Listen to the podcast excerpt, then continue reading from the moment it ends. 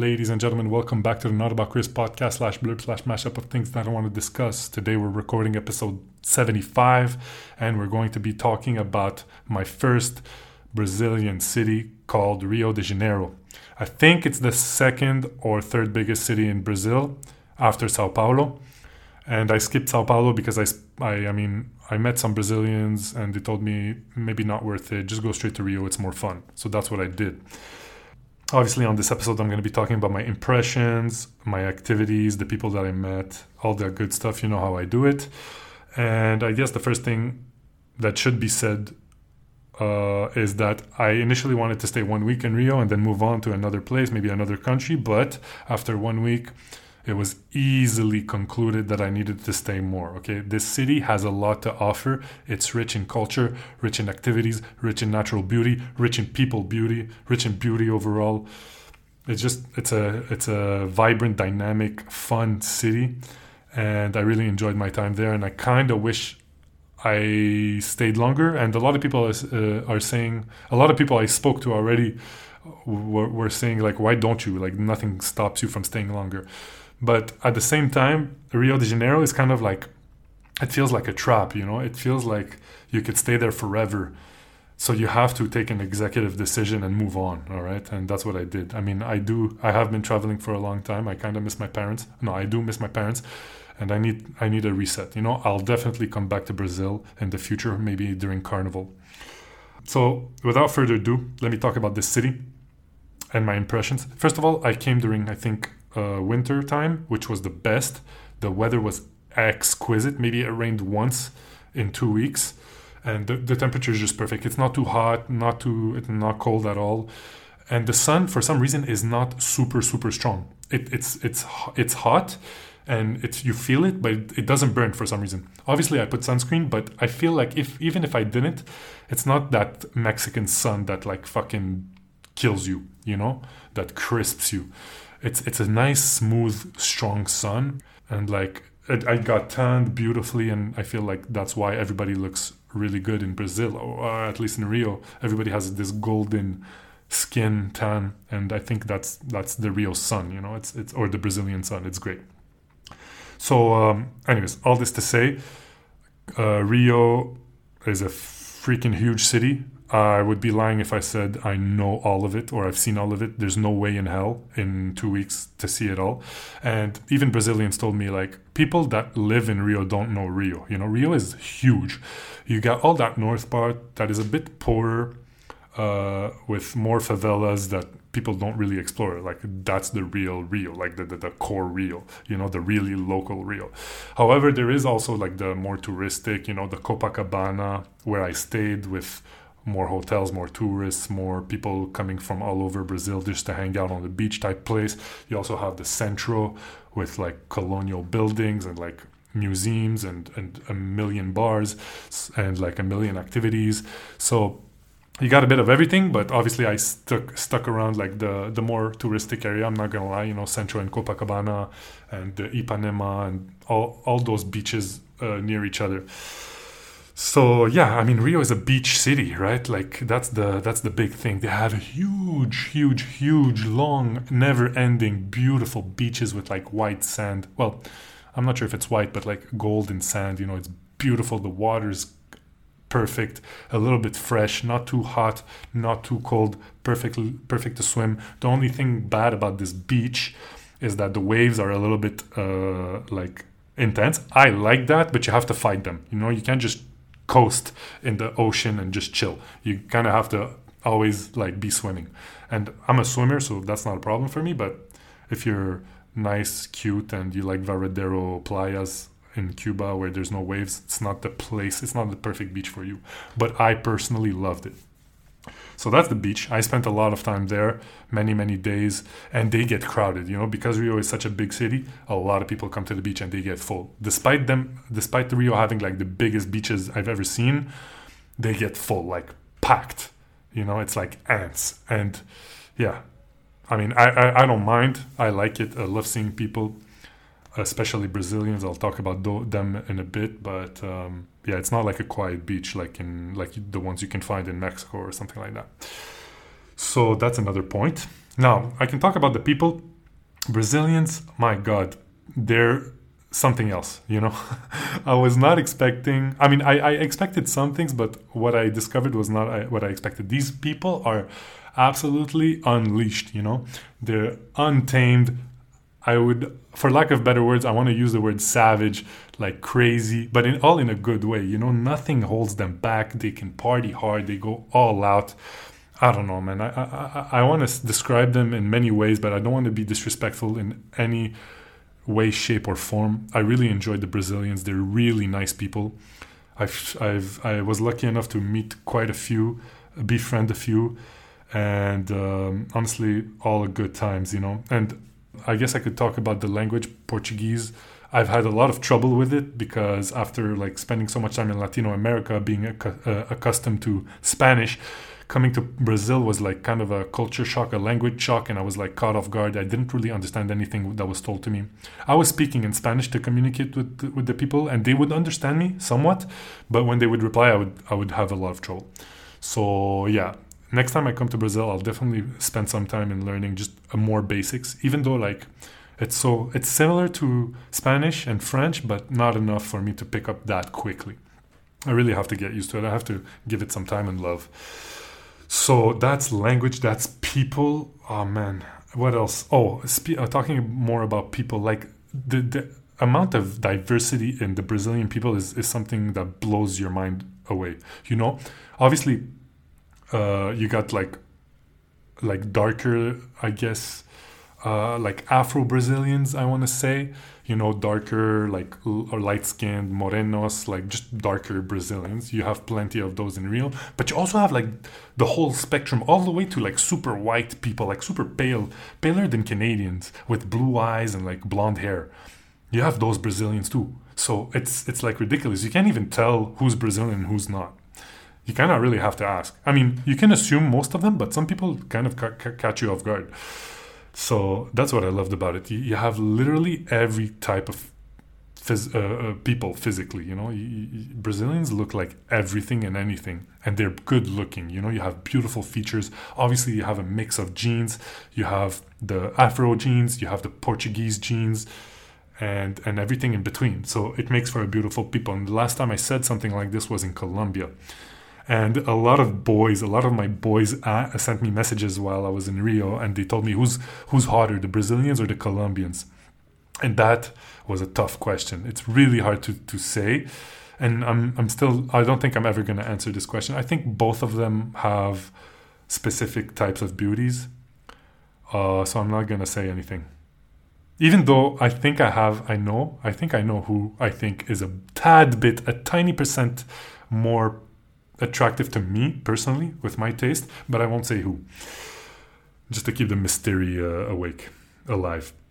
So so that's that. What else? Um, activities. I mean, let me talk about this city. Like where it's situated is something crazy. Like when you land in Rio and you get to see it from above, it's something incredible. Like it's obviously ne- next to the ocean and in and around the Bay Area, like um, yeah, I guess I call it a bay, but it's also surrounded by like weird mountains that just pop out of nowhere. And they're not really mountains, they're more like, I don't know how to say, rock formations, like little mountains. But they're just all over the city and it creates viewpoints and it's just incredible, incredible. And the city is just like, is built on top and within and aside those mountains all over. And then you have the sea, the sea that just hugs everything together. So just a beautiful city almost like in between a jungle vibe and a beach vibe and a and a developed modern vibe. And then you have the favelas that just like are scattered all around, integrated with the modern, rich neighborhoods. So it's it's it's a sight to to see. Honestly, like it's really hard to explain. I highly recommend it. But like you can go on a hike like 15 minutes away from anywhere in uh, in Rio. Like there's there's a close by mountain ready for you to hike, or they call them pedras, like boulders, rocks to climb, to hike, to go on top, to take crazy, amazing pictures. So that was a, one of the main activities. Obviously, the beach. What else? And then just like the nightlife, just like the, the the party scene, you know, it's wild. There's a there's something going on every single day. It doesn't matter if it's a weekend. It doesn't matter if it's a weekday if you want to go out, there's something going on. Whether it's a full out uh, club that goes like a party that goes until 3 a.m., or it's a boat party that goes until freaking 4 a.m. all night, or it's just something more casual, like a, a, a very cultural, folkloric dancing, Brazilian dancing uh, scene in a plaza outdoors. There's some of that starts at like some something like eight o'clock, ends at midnight, so you can go to sleep early and work the next day, but have a, an amazing time, dance with locals, learn their culture, eat their food. There's some of that too. Every single day, there's something like that. Every single day. And also, there's like other more ratty, more ghetto uh, parties. You know, on Monday nights, something called Pedra do Sal, a like huge Brazilian funk party in the streets, in like tight streets, like almost I want to say favela style, but I'm not sure if that's a, a, good description. But really fucking cool, you know. Not for everyone, but I really enjoyed it. I really felt like I was in Brazil. There's also favela parties if you're down for those, you know. Those must be lit. I, I haven't really gone to those, but next time for sure. But I heard they're pretty cool. And then there's like other like really grimy fun parties. I went to one of them called Madureira.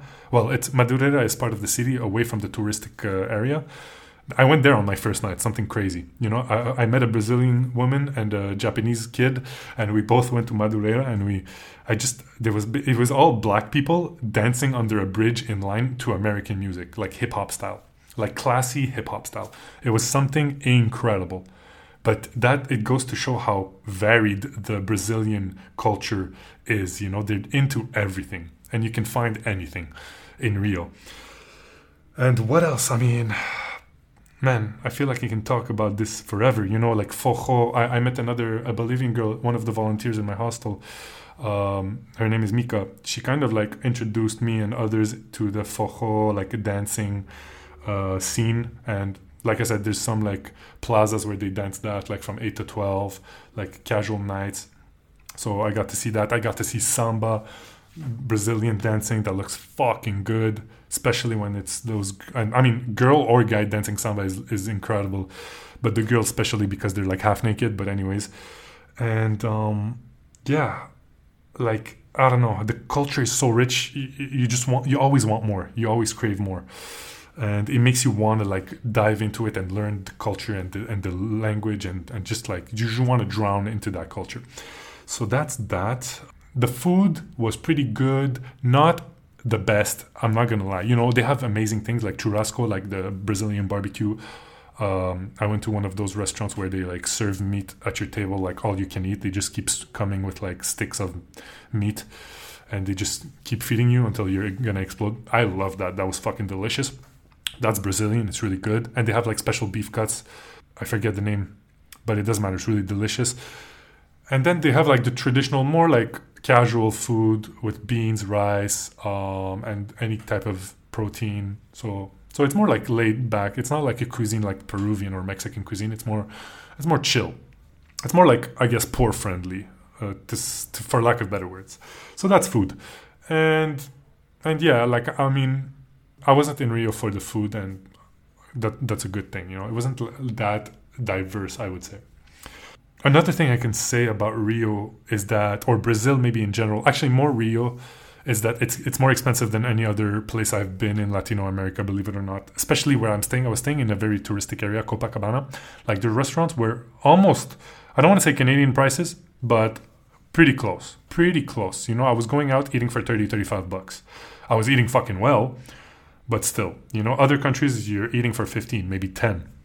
So 20 tops. But in Brazil, a bit more expensive. And I've heard like Sao Paulo is even more expensive. So so I got to be careful with that.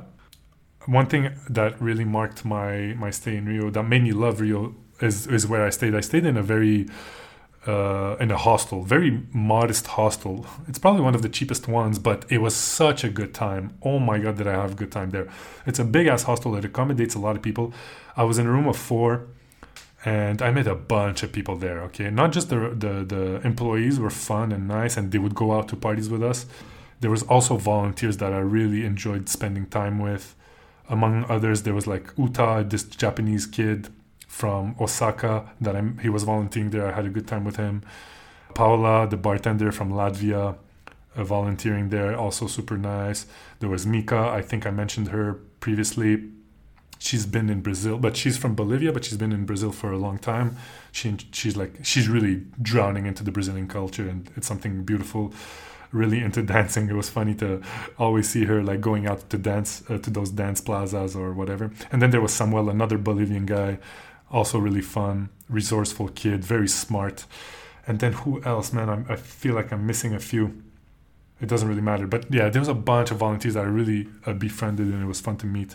And of course, like I met non-volunteers, like people that were actually staying in the hostel. For example, like Joanna, a Portuguese girl that was there at the same time as me.